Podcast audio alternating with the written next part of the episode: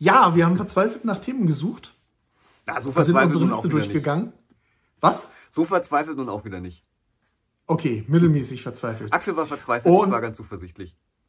Und sind auf ein Thema gestoßen. Ist es eigentlich von dir, Markus? Nee, Okay, weil kein Name dabei stand. Deswegen Ja. dachte ich irgendwie, du hättest es so reingeschrieben. nee. Aber wir haben bloß vergessen, den Namen dazu zu schreiben. ja, ich fürchte.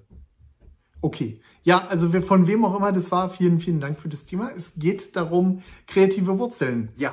Ähm, wir stellen einfach mal in den Raum, dass es als Autor gut ist, sich seiner kreativen Wurzeln bewusst zu sein. Genau. Aus welchen Gründen auch immer. Ähm, ich Ähm, könnte ein paar nennen bei Bedarf. Ja, darum dreht sich ja die Folge. Ach so. Insofern, insofern, ähm, ja, wollen wir das jetzt ein bisschen, wollen wir das jetzt ein bisschen erörtern, ähm, was man da als Autor für Nutzen daraus ziehen kann, beziehungsweise welche Gefahren daran vielleicht lauern, wenn man sich seiner Wurzeln nicht bewusst ist. Ja, aber auch, äh, welche Gefahren darin lauern, wenn man sich seiner Wurzeln bewusst ist. Oh, okay. Okay, da bin ich immer gespannt. Ja. Schieß mal einfach los. Du bist da schon so Ähm, mitten im. Ja, vielleicht erstmal, warum ist das Thema überhaupt relevant? Also abgesehen davon, dass es natürlich eine Zuschauerinnenfrage oder Ja. Zuschauerfrage war.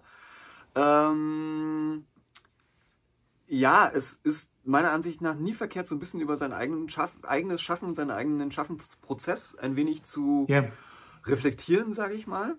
Und äh, da sich so ein bisschen bewusst zu werden, was für Vorbilder hat man denn? Denn es ist nichts verkehrt daran, Vorbilder zu haben. Im Gegenteil, es ist sogar ziemlich gut. Also nicht umsonst gibt es in ganz vielen Bereichen, auch im Sport oder was weiß ich, wo halt Mentoren und ähm, äh, auch im Schreiben muss jetzt nicht ein Mentor jemand sein, der die ganze Zeit da sitzt und einem erklärt, dass man eins mit dem Universum werden muss. Ähm, aber äh, es kann halt, man kann schon sowas wie ein Vorbild haben. Ne? Also ich muss ganz ehrlich gestehen, zum Beispiel so eine Sache, ich habe ja keine Ahnung, ob es stimmt, aber ähm, ähm, ich habe mal eine Hemingway-Biografie gesehen, also so ein Spielfilm. Biopic nennt man das glaube ich, heutzutage. Und da hat man ihn gesehen, wie er halt dann immer an seinem Schreibtisch saß und geschrieben hat. Und hat er irgendwie so eine Kerbe reingemacht und hat dann gezählt, wie viel er geschrieben hat am Tag. Und äh, wenn er dann irgendwie, weiß ich nicht, 200 Wörter hat oder so, ich habe keine Ahnung, er hatte irgend so ein Limit, dann hat er aufgehört und hat sich dann furchtbar die Kante gegeben oder ist zum Stierkampf gegangen oder was weiß ich. Und das hat mich beeindruckt, muss ich ganz ehrlich sagen. Ich habe das geguckt, da war ich ganz, ganz jung noch, irgendwie so 16, 17 Jahre alt oder so. Und ich dachte so, boah. ich meine, ich will jetzt, ich will jetzt kein Fass aufmachen. Ja. Aber ähm, mich nervt wenn ich irgendwelche Talkshows sehe oder irgendwelche Dokumentationen und da Thesen in den Raum gestellt werden als gegeben, Ja, ohne dass sie irgendwie hinterfragt werden. Ja. Du hast jetzt, hast jetzt gesagt, ich will jetzt nicht, gar nicht sagen, ob das richtig oder falsch ist. Und Ja. eigentlich geht es in eine völlig andere Richtung. Aber du hast gesagt, es ist ja gut, wenn man Vorbilder hat. Hm, ist es wirklich gut? äh, ja, nee, schön, dass du fragst. Ja. ähm, Okay. äh, Ja und nein, würde ich sagen. Denn darauf können wir uns verständigen. Ja, naja, was ist schon ungeteilt gut, sag ich mal. Ähm, Vorbilder ist immer so eine Frage, wie ich das sehe. Ne? Also ich glaube gerade so am Anfang. Schokolade ist ungeteilt gut. nee, Obwohl, nee, wenn ich jetzt darüber nachdenke und auf meinen Bauch schaue, nein. Doof Schokolade ist auch nicht ungeteilt doof, gut. doof und dick von. Ja, mit Vorbildern ist es ähnlich. Mit Vorbildern ist es ähnlich wie mit Schokolade. Oh, jetzt äh, werden wir ganz poetisch. Ähm, aber Vorbilder sind wie Schokolade. Genau. Mein Gott, da könnte man einen Film drüber drehen, man weiß nie, was der man die kriegt. Prämisse hat. Ja, genau. Und Nein. der Film ist ja schon gedreht worden, verdammt. Verflixt. Nee, ähm, naja, es kommt auf die Dosis an. Also äh, klar, Okay, es ja. ist äh, nicht unwichtig, Vorbilder zu haben. Und gerade am Anfang, wie gesagt, wenn man so seinen ersten Roman schreibt, äh, äh, dann ist es nicht schlimm, wenn man sich nach jemandem ausrichtet oder auch jemanden kopiert oder Mhm. sonst irgendwas. Ich habe neulich einen interessanten Artikel darüber gelesen, warum H.P. Lovecraft äh, so, ein, so ein Massenphänomen geworden ist. Ne? Also ähm, im, Ah, interessant. im Gegensatz zu anderen Autoren. Wir meandern heute so irgendwie um das Thema rum. Ja, ich habe ja gesagt, labern kann ich gut. das ist heute. Super. Ich gerade von Hundertsten ins Tausendste heute. Ähm, nee, und zwar äh, ist ja Lovecraft insofern ein Phänomen, dass er im Gegensatz zu anderen Autoren ganz viele Kolleginnen und Kollegen, ja, hauptsächlich Kollegen, irgendwie inspiriert hat, dann in seinem eigenen Universum zu schreiben. Und äh, da war so die These, dass Lovecraft, also erstens mochte er das, er hat Leute wohl dazu angeleitet auch und angehalten, das zu machen. Er hat seinen, seinen Cthulhu-Mythos immer so als, als Shared World irgendwie begriffen. Äh, Und zweitens, ähm, aus der Perspektive derjenigen, die sich daran beteiligt haben, das waren halt ganz häufig junge Autoren. Also Autoren, die noch nicht so selbst gefestigt gewesen sind. Äh, Wie zum Beispiel Robert Bloch. Ne? Der hat angefangen mit Cthulhu-Geschichten und ist irgendwann selber zu einem, zu einem High-End-Thriller-Autor geworden, hat da einen ganz anderen Stil, einen ganz anderen Weg gefunden für sich, aber er hat so angefangen. Okay, da wir jetzt, das, da wir ja jetzt schon so total off-topic sind, Eigentlich ich glaube, die Faszination von Lovecraft ist so ein bisschen, dass seine Welt eigentlich so eher eine Projektionsfläche ist. Ne? Ja, genau. Es gibt ja, also wenn man jetzt seine Geschichten so liest, äh, ja, er hat so verschiedene Sachen, die er anspricht, aber eigentlich bleibt ja vor allen Dingen ganz, ganz, ganz, ganz viel ungesagt. Genau. Und es geschieht ganz viel im Kopf, so dass ähm, Ja. das gerade, wie du schon sagst, halt andere, wahrscheinlich war das das, was andere Autoren so animiert hat. Ja. Dass man halt ganz viel im eigenen Kopf hatte, was vielleicht Lovecraft gar nicht so hatte oder völlig anders. Aber was halt so, ja, Ja, aber was so den kreativen Prozess bei einem angeregt hat. Also gerade das Beispiel Lovecraft, beziehungsweise der Leute, die ihm dann sozusagen gefolgt Ja. sind oder ihn dann kopiert haben in gewisser Weise, ähm, da, daran kann man halt sehen, was Vorbilder halt irgendwie sind. Ne? Also er hat halt so eine gewisse Ja, literarische okay. Jetzt sind wir wieder, gehen wir wieder in Richtung des Themas. Ja, eigentlich war ich die ganze Zeit dabei. ähm, er hatte so eine gewisse literarische Grundstruktur und so ein paar Motive und Themen halt irgendwie Ja. in den Raum gestellt und andere haben sich dann der Sache bedient und sind dann damit, na, groß geworden, weiß ich nicht, ob man das so sagen kann, aber die haben sich so halt Ja, abgearbeitet. Ne? Die haben auch ein bisschen was gelernt von ihm. Also er war ja auch ein Mentor, der dann Geschichten von anderen überarbeitet hat und so weiter. Und ähm, in dem Sinne finde ich halt Vorbilder gut, ne? dass man erstmal vielleicht so bei seinen ersten Gehversuchen überlegt, ja, was macht der, wie kann ich das auch machen, finde ich das gut, finde ich das nicht gut und dann auch so ein bisschen ausprobiert, ähm, auch Methoden ausprobiert. Ne? Also äh, es ist ja also kein Geheimnis, dass wir große Stephen King-Fans sind in gewisser Weile, Weise und dass wir sein Buch zumindest äh, über das Schreiben und das Leben äh, total gut finden. ja. Und, Nee, total doof. Was? Total doof. Du findest es doof? Liegt immer noch vor uns. Ach so. Absolut blöder Schmöker. Bloß nicht lesen. äh, nein, Nein, das ist ein großer, nein, im Ernst. es ist ein ganz großartiges Buch. Und äh, ich habe auch dann hier und da dann gedacht, so, naja, versuchst du mal so zu schreiben wie Stephen King. Ja. Äh, das, was ich überhaupt nicht kann. also jetzt nicht im Sinne von, dass ich so gut wäre wie Ja, Stephen King, klar. das meinte ich damit nicht, sondern dass ich seine Methode sozusagen, wie er schreibt, versucht habe auch zu adaptieren, um festzustellen, nee, das geht gar nicht. Und auch das ist ja eine Form von Vorbild, Ja. dass man einfach mal kennenlernt, oder dass sie einem einfach auch so ein bisschen die eigenen Grenzen aufzeigen. Ne? Also das kannst du halt nicht und dann lässt man es halt auch. Ja, das ist ganz interessant. Wenn wir, wenn wir jetzt wieder zu dem eigentlichen Thema zurückkommen, literarische Wurzeln, Mhm. dann ist das ja eigentlich eine ganz coole Erkenntnis, wenn man so sagt, okay, ich bin ein großer Stephen King-Fan. Mich faszinieren vielleicht die Themen, die er geschrieben hat. Mich fasziniert, wie er mit Figuren umgeht. Aber auf der anderen Seite, ähm, wie er das technisch macht, das kann ich nun wiederum überhaupt nicht. Ja, und das Und da muss ich halt meinen eigenen Weg finden. Genau, und das ist dann vielleicht auch ganz interessant, denn äh, genau in diesem Moment entsteht ja dann der eigene Stil oder das eigene, Ja, die eigene Individualität, sag ich mal. Ja. Also mein allererster Roman, Tödliche Gedanken, äh, ist schon irgendwie so ein Stephen King-Roman in gewisser Weise. Ähm, ne, es, geht, es gibt jugendliche Helden, es gibt eine Kleinstadt, es gibt äh, ein übernatürliches Phänomen, was in diese Stein Stadt irgendwie einbricht und so weiter. So typische Stephen King-Themen. Aber ich würde mal sagen, es ist schon allein von der Länge her überhaupt kein Stephen King-Roman. von der Länge nicht, vom Stil her finde ich auch nicht. Genau, vom Stil halt eben Deine auch Spr nicht. äh, King hat da doch eine völlig andere Sprache. Ja. Und Für auch, meinen Geschmack. Genau, und auch so die Art und Weise, wie mit Kapiteln gearbeitet wird, wie mit Perspektive Ja. gearbeitet wird, wie mit, das sind alles ganz unterschiedliche Sachen und, ähm, also, wie gesagt, es gibt so Sachen, wenn wir halt über unsere Wurzeln reden. Klar, Stephen King ist auf jeden Fall eine Wurzel für mich, in gewisser Weise. Ja. Ähm, aber ich weiß auch ganz genau dann auf der anderen Seite, durch bestimmte Erfahrungen und Nachdenken und Ausprobieren, Ja. es gibt auch Sachen, die kann und will ich auf gar keinen Fall so machen wie er. Das ist einfach nicht meins. Ja, das ist halt. Wir, ja, wir sprechen ja oft über das Thema Originalität. Ja. Und das ist ja dann auch was, was ich sage. Ich will jetzt nicht sagen, dass es uns bei den Kommentaren um die Ohren fliegt, aber es ist schon ein Thema, das von so, mhm. Autoren sehr emotional auch behandelt wird. Ja. Weil natürlich Originalität ist etwas, was man sich, was sich natürlich jeder Autor wünscht. Ja. Ich möchte als Autor auch, dass die Leute von mir sagen, okay, sowas in der Art habe ich noch nie gelesen. Ja. Auf der anderen Seite, auf der anderen Seite ist es natürlich, äh, also zum einen ein Trugschluss ähm, von sich zu behaupten, dass man halt im luftleeren Raum existiert und dass man eben keine literarischen Wurzeln hat, Ja. sondern dass alles, was man macht, ähm, ja, aus einem selbst entsteht. So funktioniert das einfach nicht. Ähm, das ist ein absurder Gedanke. Also Ja. ein wirklich absurder Gedanke. Ja. Ähm, denn egal, ob wir es nun bewusst machen, wie ich zum Beispiel, wenn ich sage, okay, ich habe halt versucht, meinen ersten Roman Lee Child irgendwie zu äh, kopieren, Ja. oder ob ich es unbewusst mache, weil ich halt eine bestimmte Art von Krimis gerne Genau. lese und die Themen toll finde Genau. und äh, fi äh, entsprechende Figuren toll finde, ähm, aber vielleicht gar nicht bewusst versuche, die zu schreiben. Unbewusst sind die halt trotzdem bei mir drin. Ne? Richtig. Und Das ist der springende Punkt. Also ich setze mal jetzt voraus, dass jeder, der gerne schreiben möchte, auch gerne liest und auch schon irgendwie ein bisschen was gelesen hat. Und Anekdote an dieser Stelle. Wir haben, wir haben die Geschichte schon oft erzählt. Wir waren tatsächlich mal in einem Schreibseminar hier bei uns in der Volkshochschule. naja, hm, naja, Und da sollten auch, sollte auch jeder so seine literarischen Wurzeln, da wir ja beim Thema sind, äh, vorstellen. Ja. Und tatsächlich hatten wir einen dabei, der von sich gesagt hat, dass er gerne Autor werden möchte, aber keine Bücher liest. Tja.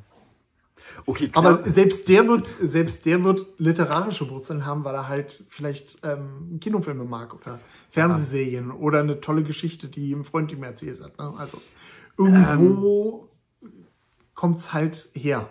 Das ist, äh, das ist, äh, also, ähm, wenn wir so von literarischen Wurzeln reden, ich meine, wir reden oft über Star Wars. Ja, Äh, also in gewisser Weise ist es für mich auch Literatur, muss ich so ganz ehrlich sagen. Ähm, ja. und, ähm, bitte was? Ich habe mich bloß eben geräuspert, Ach so. und, also, beziehungsweise Alles gut. Ähm, und ähm, äh, äh, für mich ist halt Star Wars äh, so ein bisschen was anderes wie für viele andere Leute. Äh, Raumschiffe und so weiter und so fort finde ich auch alles gut, aber ist für mich gar nicht ähm, so die Hauptsache bei Star Wars. Äh, ich habe immer, wenn ich an Star Wars denke, eine, ähm, eine, ähm, eine, eine, eine Anekdote vor Augen. Die hat ähm, äh, Carrie Fisher oder, oder äh, wie heißt der Dings hier, Han Solo, na, Harrison Ford erzählt. Ähm, dass äh, ähm, äh, George Lucas einer der weltschlechtesten Regisseure sein soll, weil er nie viel mit den Schauspielern geredet hat. Und das Einzige, was er wohl gesagt hat zu ihnen bei jeder Szene, wenn sie sie dann nochmal machen mussten, war so faster, more intense, Ne? also schneller und noch intensiver. Ja. Und sie haben das irgendwann haben sie verarscht, die haben einfach zwei Schilder gebastelt, wo dann faster und more intense drauf stand und meinten so, jetzt musst du nicht mehr reden, George. und äh, das hat sich bei mir eingeprägt, als ich das mal gelesen habe, dachte, ja, das ist genau das, was ich aber auch beim Schreiben mache. Also wenn ich überarbeite, dann frage ich mich die ganze Zeit, wie kann ich das schneller machen? Wie kann ich das besser auf den Punkt bringen? Wie kann ich das noch intensiver irgendwie machen? Ja. Äh, und halt eben nicht was auch seine Berechtigung hat, aber ich mag es halt eben nicht. Wie kann ich das noch ausschmücken? Was kann ich da noch hinschreiben? Was kann ich irgendwie noch für Nebenthemen aufmachen? Kann ich hier noch die Gedanken von dem darstellen? Sondern ich sitze immer nur da und sage mir, wie kann ich das noch schneller, noch intensiver machen? Wie kann ich noch schneller zum Punkt kommen und so weiter.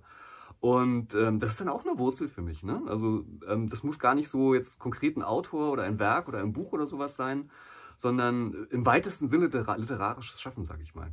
ja. Ähm, so, wir sind jetzt aber beide Deutsche. Äh, Und ähm, das heißt, wir sollten mal ganz, ganz dringend über die Gefahren, die Gefahren unserer literarischen Wurzeln reden. jetzt verstehe ich es, ja. Äh, so. können ja nicht über Vorteile reden hier. Es geht ja nicht. Nee, Wir nee, müssen nee, auch ein nee, bisschen nee. meckern. Ja, Äh, na, die, Absolut. Gef die Gefahr, die große Gefahr besteht darin, dass man sich irgendwann halt eben nicht davon löst. Oder Ja. ähm, dass man sie, wie wir es gerade schon gesagt haben, nicht reflektiert. Denn wenn ich nicht, Ja. also das ist meine Überzeugung, ich kann es jetzt empirisch absolut. nicht, beweisen, aber wenn man sich eben nicht darüber bewusst wird, was sind denn so meine Wurzeln, ähm, wir sind ja am Labern, ich habe mal in einem Erziehungsratgeber so schön gelesen, äh, wenn man als Eltern äh, seine Erziehungsmethoden nicht überdenkt, ist man dazu verdammt, die Methoden seiner Eltern zu kopieren. Im Guten wie im Schlechten. Und äh, so ähnlich sehe ich es als Autor halt auch. Also wenn ich nicht überdenke, was sind denn meine Wurzeln, wo komme ich her, was gefällt mir, was will ich, ähm, äh, dann mache ich halt irgendwas und das kann sein, dass es dann etwas ist, was ich eigentlich gar nicht will. Ja, okay, okay, okay. Absolut, ja. Ähm, um jetzt mal, um jetzt dem Ganzen jetzt mal einen positiven Spin zu Ja, geben. ich denke, wir sind jetzt am Meckern, das Ähm, kannst du ja nicht machen. Ja, komm, ich, ich vergesse es. Ich, ver, ich vergesse es jetzt. Ich vergesse Alles es bloß sonst, wenn ich es jetzt gut. nicht sage. Ähm, genauso kann es ja sein, dass man unbewusst irgendwas total gut macht. Ja, Aber wenn man sich nicht, weil man nicht weiß, wo es herkommt, denkt man auch gar nicht dran, okay, ja, das habe ich jetzt aber gut gemacht. Das sollte ich vielleicht öfter mal machen. ja. Ne? Also ähm, das sind halt, das sind halt so. Wir hatten, wir hatten auch gerade eine Frage dazu, ob man, was man jetzt Testlesern für äh, Anweisungen oder ob man Testlesern Anweisungen geben soll. Ich komme jetzt gerade darauf, weil ähm, Jetzt machst du gleich mehrere Folgen. viele. Leute, ja, sorry, weil ähm, viele Autoren ähm, nicht daran denken, äh, Testleser auch mal aufzufordern, was ihnen denn gut gefallen hat. Hm. So, oder weil viele Testleser ähm, halt immer auf das Negative schauen und nicht auf das, was halt gut gelaufen ist. Ist ne? das so? Äh, Es ist, ja, doch, Echt? durchaus. Okay, Ja. bei mir bei meinem. Also zumindest, Zumindest war das auch ein Ratschlag von Writing Excuses. Und Writing Excuses sind, äh, machen da bestimmt keine Fehler, Markus. Ich weiß Ich, nur, ich, ich, ich schreibe Dan Wells, dass du sagst, was er sagt, ist Mist. ich weiß Also halt dich ich, zurück. ich weiß nur, dass deine Kommentare bei meinem Manuskript mal lauten, was du jetzt gut machst, muss ich ja gar nicht schreiben, das weißt du ja, was du irgendwie gut kannst. Aber das hier, das hast Ja. du nicht gut gemacht. Ja. Ja, ich bin ja auch kein Amerikaner. So. Das macht nichts. Ich denke mir dann immer, was ich gut gemacht habe und dann. ich denke immer, alles, wo du nicht Alles, dran alles hast, andere, gut. Markus, alles Genau. andere. Ja. Nee, aber äh, also tatsächlich, also bei literarischen Wurzeln ist es natürlich gut zu wissen, was, was man, ja, also wenn, wenn man weiß, woher das kommt, wie man Ja. schreibt, dann ähm, erkennt man halt auch, was daran möglicherweise schlecht ist oder was daran möglicherweise gut ist. Ne? Ja. Man will ja dann, um jetzt wieder zum Negativen zu kommen, man will ja dann auch nicht der Autor sein, der halt, äh, von dem gesagt wird, dass er halt schreibt wie bla bla bla, bloß halt vielleicht nicht ganz so gut. Oder nicht so originell. Das wäre nämlich das halt Schlimme. kopiert. Das wäre nämlich das Schlimme meiner Ansicht Ja. nach. Also, wenn man etwas kopiert und dann sogar besser ist als sein Vorbild, dann ist es ja in gewisser Weise noch legitim, finde ich. Ja. Äh, schlimm wird's, wenn man etwas kopiert, ohne dass man es vielleicht weiß, dass man es kopiert, weil man halt eben nicht drüber nachdenkt. Und man ist einfach schlechter als derjenige oder Ja. diejenige, die man kopiert. Denn das ist dann wirklich mies. Also das ist dann, äh, das will nun wirklich keiner lesen. Ne? Also ich meine, das ist so ein bisschen, also man kann jetzt lange drüber streiten, aber ich finde zum Beispiel, dass einige der besten Lovecraft-Geschichten gar nicht von Lovecraft selbst geschrieben wurden, weil es einige Leute gab, die, also ähm, Robert Bloch zum Beispiel hat meiner Ansicht nach viel besser geschrieben als, äh, als H.P. Lovecraft selber.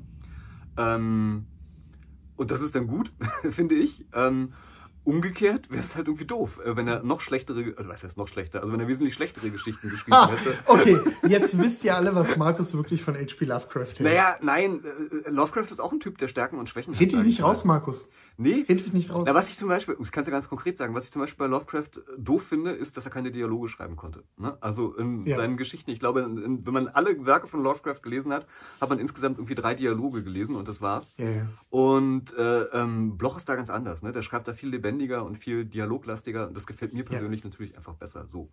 Ähm, Genau, also äh, und äh, wenn ich jetzt aber sozusagen ähm, ähm, Lovecrafts Stil, also boah, wenn ich den kopieren und noch, na nicht schlechter, aber auf die Spitze treiben würde, dann bin ich ja schon in einer Parodie. Und das möchte, glaube ich, keiner. Ne? Das möchte am Es- Ende nachher es- keiner. Es ist ja auch tricky, ne? Also ähm, es gibt halt Autoren, wenn man von, die halt so einen wirklich eigenen Stil haben, zum Beispiel Ja. Lovecraft, ne? Ja. Also wenn man da, ich glaube, ich könnte 20, also in kürzester Zeit 20 Worte raussuchen, die er halt gefühlt auf jeder zweiten Seite verwendet. Ja. Und wenn ich jetzt, wenn ich das jetzt als Autor kopiere, das ist natürlich schlimm, ne? weil das, äh, ne? also das, das ist dann halt schon, wie du schon sagst, das wäre dann eigentlich schon eine Parodie. Ne? Naja, vor allem Lovecraft ist halt cool, weil er das, was er macht, als erster und einziger gemacht hat. Das ist halt so Ja, der Punkt. eben. Es ist genau wie mit Tolkien. Ne? Also ähm, Tolkien für sich gesehen ist total klasse, äh, mit bestimmten Schwächen, aber er hat auch ganz bestimmte, ganz große Stärken. Äh, was ein Fehler war, sozusagen, war, Mhm. dass gefühlt irgendwie 20 Jahre nach ihm alle Leute versucht haben, exakt wie Tolkien Fantasy zu schreiben. Ja. Äh, und das war meiner Ansicht nach für Fantasy ein ganz großes Problem. Oder ein ganz großes, also Fantasy wurde als Genre meiner Ansicht nach dann gut, als die Leute gesagt haben, es ist eigentlich ein cooles Genre, aber wir können eigentlich auch was ganz anderes machen, als Tolkien gemacht hat. ja. Und ab da wurde es irgendwie interessant, also zumindest für mich. Und vorher war es halt immer so, ja, ist irgendwie wie Tolkien, aber irgendwie schlechter. Ja, das ist ein, das ist ein interessanter Punkt. Ne? Also das sind, ähm, ich weiß nicht, ob die Autoren da sich ihrer Wurzeln nicht bewusst waren, um beim Thema zu bleiben, und halt so aus dem Bauch heraus so, oh, Ja, weißt du, oder ob sie halt gesagt haben, ähm, ich kopiere ihn jetzt ganz bewusst, ja, um halt einen Verlagsvertrag zu bekommen, weil ich halt weiß, dass das zurzeit mega in ist. Ne? ja, genau. Ja, ich Das weiß, ist, äh, das ja, ist dann natürlich die andere, die andere Seite von, ich bin mir meiner Wurzeln bewusst und ich reite darauf rum, weil ich mir davon was verspreche. Das ist natürlich, ähm, ja, es ist natürlich in gewisser Weise auch legitim, aber ähm, die Frage ist halt, ob das weit genug gedacht ist. Ne? Ja, alles ist legitim, wenn es jemand findet, der es gerne lesen möchte. Aber äh, die Frage ist halt immer, möchte man das? Ne? Und das ist ja so der Punkt, Ja. dass man dazu kommen sollte, ist jedenfalls meine Überzeugung, so ein bisschen seine Autorentätigkeit auch wirklich in der Hand zu haben und ganz bewusst Entscheidungen zu das- treffen. Genau, bewusst, das wäre jetzt genau auch das Stichwort gewesen, das ich äh, gebracht hätte. Ähm, sowohl das eine als auch das andere ist okay. Was nicht okay ist, ist, wenn man denkt, finde ich, wenn man sowas, wenn einem sowas passiert, wenn man das nicht Ja. plant und nicht sagt, Genau. ich will das, sondern weil das halt einfach passiert. Das, äh, ja, das kann auch zum Erfolg führen, aber ähm, das wäre halt irgendwie nicht meins. Also ich möchte schon Kontrolle über das haben, was ich tue. Richtig. Wollen wir noch so ein paar. Wobei ich keinen Beweis dafür habe, dass das ähm, der richtige Weg ist. Ja, also wir das auch nur so am Rande. sagen jetzt nur hier das, was uns so zu dem Ja. Thema einfällt. Und Ja. ja, wollen wir Ja. zum Abschluss noch, ich weiß gar nicht, wie, ah, es ist schon ganz schön spät, Hm? äh, wollen wir noch so ein paar Autoren einfach mal raushauen, die uns beeinflusst haben, was so unsere Wurzeln sind? Oder ist Oh, das uninteressant? Das ist, das ist ein verdammt äh, uninteressant nicht, aber äh, das ist so ein Fass ohne Boden. Ach so, Das ist echt so ein Fass ohne Boden. Also, wie ich schon gesagt habe, Lee Child war halt ein Autor, der mich zu Anfang stilistisch sehr beeinflusst hat. Lovecraft thematisch. Ähm, von den Figuren her, ja, alles was irgendwie. Frank Miller von den Figuren her sicherlich. Ähm, ja, aber auch noch hunderte, tausende andere Autoren. also bis auf Lee Child, äh, den, d- zu dem habe ich, nein, nein, stimmt gar nicht. Ich habe ihn einfach nur noch nicht gelesen, sagen wir mal so. Ist einer der Autoren, die bei mir auf der Liste stehen, die ich noch nicht so geschafft habe. Ähm, also wen ich auf jeden Fall ganz oben ansiedeln würde noch ist Philip Kerr. Ähm, der hat mich Dafür hast du zu wenig Fußnoten, sorry. Das ist ein Roman, wo er das wirklich auf die Spitze treibt. Das ist nicht ein Roman, das sind mehrere Romane. Na, Roman Alle seine nicht gemeint? erfolgreichen Romane strotzen vor Fußnoten. Okay, dann äh, sage ich halt die Berlin, die Berlin-Trilogie, hätte ich fast Ja. gesagt. Die Berlin-Romane Ja, definitiv. von ihm. Die sind Ja. auf jeden Fall vorbildlich. Ja. Und äh, nicht nur, weil sie Krimis sind und nicht nur, weil sie, ähm, ja, weil sie, äh, pff, äh, wie soll ich sagen, äh, hardboiled sind, was ich auch sehr Mhm. gerne mag. Ähm, sondern weil äh, sprachlich das einfach äh, genial ist, was er macht. Mhm. Also es ist, äh, ich weiß, dass ich nicht wie Kerr schreibe, ähm, also schon gar nicht so gut wie er, aber ähm, trotzdem ist er sprachlich für mich so ein Vorbild. Also er macht wirklich ganz, ganz Ja. tolle Sachen und ähm, ich, ich wäre gerne wie er. Also ich würde das gerne können, was er kann, aber oder konnte. Ist er leider schon tot. Aber ähm, ja, nee. Äh, Kerr ist auf jeden Fall ein Vorbild für mich. Definitiv, ja. Ähm, Michael Crichton ist ein, ist ein Vorbild für mich. Äh, inhaltlich auch nicht so, aber den fand ich sprachlich, erstaunlicherweise sprachlich auch total gut. Und obwohl wir immer wieder über ihn lästern, muss ich sagen, ist Dan Brown auch ein Vorbild für mich. In gewisser Ja, Weise. auf jeden Fall. Eine Wurzel. Äh, wir lästern ja wirklich viel über ihn, aber ich weiß noch, ähm, wie, was für eine Erleuchtung das war, als ich sein erstes Buch Ja. in der Hand hatte und gelesen hatte. Muss ich auch sagen, war eine Offenbarung. Illuminati war das erste, was Ja. wir gelesen haben. Ne? ja. Äh, und das war, es hat mich weggeblasen, das Buch, muss ich ganz ehrlich sagen. Also, Es hat mich einfach auch. umgehauen. Also klar, er hat Schwächen und die habe ich auch beim ersten Mal lesen gesehen, aber trotzdem, es war ein Page-Turner, wie ich ihn vorher noch nie gelesen habe. Äh, Und da habe ich gesagt, boah, also, pff, wenn du mal Wenn schreibst, wir über irgendjemanden schlecht reden, ist das nur Neid. stimmt. Ähm, eine Sache, über die wir uns wahrscheinlich nicht einigen können, wo ich ganz bestimmt auch. Wir, haben uns schon bei, wir sind uns schon bei Crichton nicht einig, insofern mach ah, weiter. okay. wo uns noch nicht Crichton ist einig eine sind, ist bestimmt Terry Pratchett. Äh, und den auch gar nicht mal so jetzt alleine von, der, von dem, was er schreibt. Äh, ich bin bei weitem nicht so witzig wie er, obwohl ich mich immer so ein bisschen Humor in Roman bemühe, aber ähm, das würde ich auch gar nicht wollen, so Comedy zu schreiben wie er. Aber sein Arbeitsethos hat mich, hat mir, also ich finde literarische Wurzeln, ich, ich äh, dehne das mal so ein bisschen auf. Also habe ich ja auch mit, mit Hemingway gemacht. Für mich ist da so auch das, das Schaffen halt irgendwie so ein bisschen etwas, wo ich mich dran orientiere. Und äh, Pratchett war halt, also ich kriege diese Anekdote nicht aus dem Kopf, äh, die ähm, Neil Gaiman erzählt hat über ein gutes Omen. Als sie den Roman zusammen schreiben wollten, da saß er wohl mit äh, Terry Pratchett an der Bar und hat dann, sie haben dann beide gesagt, so, ey komm, wir haben noch nie was zusammengeschrieben, lass mal was zusammenschreiben. Und Gaiman meinte, oh ja, lass uns irgendwas mit Engeln und Dämonen machen. Und äh, Gaiman hat dann gesagt, so vier Wochen später hat er mit Terry Pratchett telefoniert und Terry Pratchett meinte, du, ich habe den fertig, den Roman, wollen wir veröffentlichen? und Gaiman sagt so, ja, ich habe noch nicht mal über die Figuren nachgedacht oder so. Und er hat dann irgendwie noch so zwei, drei Anmerkungen gemacht, meinte er, und dann wäre der Roman veröffentlicht. Ich übertreibe jetzt natürlich, bestimmt hat er mehr gemacht. Ja. Aber so vom, vom, von der Idee her halt irgendwie. Und das fand ich toll. Ja. Also, wie Pratchett halt auch gesagt hat, äh, er steht halt auf, er schreibt und dann geht er wieder ins Bett und äh, denkt drüber nach, was er am nächsten Tag schreibt und so.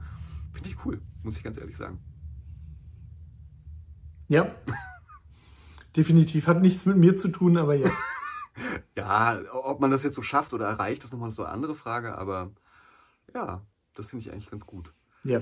Fällt mir noch Ja. jemand spontan ein, den ich so ganz, ganz wichtig finde? Bestimmt fallen mir ganz viele ein, wenn die Folge vorbei ist. Jim Butcher würde ich auch noch nennen. Um ehrlich zu sein. Ja. Ja. Hat mich stilistisch auch ähm, beeindruckt. Fand ich ziemlich gut seinen Ton. Zumindest in seinen ersten Romanen. Ich finde, später wurde er so ein bisschen glatt geschliffener, aber in den ersten Romanen fand ich ihn noch sehr pointiert und sehr, mochte ich die Dialoge auch sehr gerne. Ja, stimmt. Stimmt. Ziemlich die, gut. Diese Mischung aus Fantasy und Krimi fand Ja. ich persönlich gut. Ich weiß, die mag sonst kaum einer, aber ich finde es gut. Ich mag Fantasy, ich mag Ja. Krimis. Ich finde den auch ziemlich gut. Ich verstehe es. Du hast. Kleine Schwester von Scheiße. Nein, das hast du gesagt, hast ziemlich gesagt. Du hast ziemlich gesagt. Ich reite bloß darauf rum. Ne? Ja, ich habe nur deswegen ziemlich gesagt, weil ich Nein, Jim Butcher ist cool. seine Keine späteren Frage. Romane immer noch gut finde, aber nicht so gut. Aber seine ersten Ja. 1, 2, 3 fand ich bombastisch. Die fand Ja. ich echt super. Ja. Ja. Ah Gott, mir Ja. würden noch ganz viele einfallen. Also Dan Wells müssen wir Ja, auf jeden eben. Also Jim Butcher zum. Beispiel, ja, gerne gelesen, aber äh, irgendwie. Also ist auch gut, was er schreibt, aber ich würde es halt nicht als literarisches Vorbild irgendwie einordnen, weil Ja. er nicht prägnant genug. Also es ist jetzt nichts, was ich jetzt so aus der hohlen Hand sagen könnte, okay, ja, das will ich jetzt, oder das würde ich gerne genauso machen. Weil er einfach. Wäre schon zufrieden, wenn ich schreiben würde wie Jim Butcher. Ja, naja, klar, aber das ist, aber, aber, äh, aber bei Lee Child kann ich in wenigen Worten auf den Punkt bringen, was er macht und was ich Okay. daran gut finde. Ja, ja, das stimmt. Das könnte ich, könnte ich bei Butcher jetzt nicht. Das ist einfach, Butcher ist einfach so ein Gesamtpaket, Das stimmt. weißt du? Das stimmt. Auf jeden Ein sehr Fall. rundes, also er ist nicht in irgendeiner Sache verdammt gut oder verdammt auffällig gut, sondern er ist einfach, das, was er macht, ist einfach rund. Ja. Und Lee Child zum Beispiel hat totale Grütz-Stories Mhm. und eigentlich einen ziemlich belanglosen Helden, aber eine coole Sprache. Ja, das ist so Weißt du, ähnlich. das ist so, Das ist so ähnlich wie bei ähm, ähm, Raymond Chandler. Den würde ich ja auch als großes Vorbild irgendwie sehen auf der einen Seite. Auf der anderen Ja. Seite, wenn ich jetzt mal versuchen würde, einen Plot von Raymond Chandler zusammenzufassen, würde ich wahrscheinlich scheitern. ja, Das ist definitiv. bei ihm halt auch so. Also Raymond Chandler würde scheitern. ja, weiß ich. Also Plotten war nicht seine Stärke irgendwie. Äh, aber alles andere macht er halt einfach cool. Ne? Atmosphäre Ja. ist super, Figuren sind toll, Sprache ist der Hammer, äh, Dialoge sind, sind total super. Also Dialoge ist, äh, da ist Raymond Chandler für mich ganz, ganz, ganz weit oben, auch als Vorbild. Ähm, Finde ich Ja. auf jeden Fall gut. Ja. Ja, Vicky Spillane würde Ja. ich auch noch nennen. Vicky Spillane finde ich auch ganz toll. ja. Okay, aber wir verzetteln uns. Aber nur mal so als Anregung Wir vielleicht. uns. Vielleicht nur mal Ja. so als Anregung, wer auch Interesse an den Genres hat, die wir so mögen. Ja. Vielleicht ist Ja. ja das ein oder andere. Aber auf jeden Fall, wenn ihr es noch nicht gemacht habt, macht euch vielleicht mal Gedanken darüber, was eure Vorbilder sind und vor allen Dingen, warum Ja. es eure Vorbilder sind, was ihr da cool findet. Ja. Versucht das mal echt auf den Punkt zu bringen. Äh, Das ist oft nicht einfach, weil Bücher lesen ja eine sehr äh, über den Bauch geht mehr als über den Kopf. Aber ich finde es wichtig, das auch mal mit dem Kopf zu analysieren, was es denn wirklich genau ist, was euch an dem einen Autor gefällt. Ja. Was ihr da mitnehmen wollt. Ich glaube, das bringt euch als Autoren bestimmt weiter. Glaube ich auch. Ja, in dem Sinne. Ja. Sagen wir jetzt schreibt schön oder liest schön? Ja, sagen wir. Nee, Okay. schreibt schön. Okay. Ist schön. Beides. Alles. Dann liest und schreibt schön. Genau. So sieht's aus. Tschüss.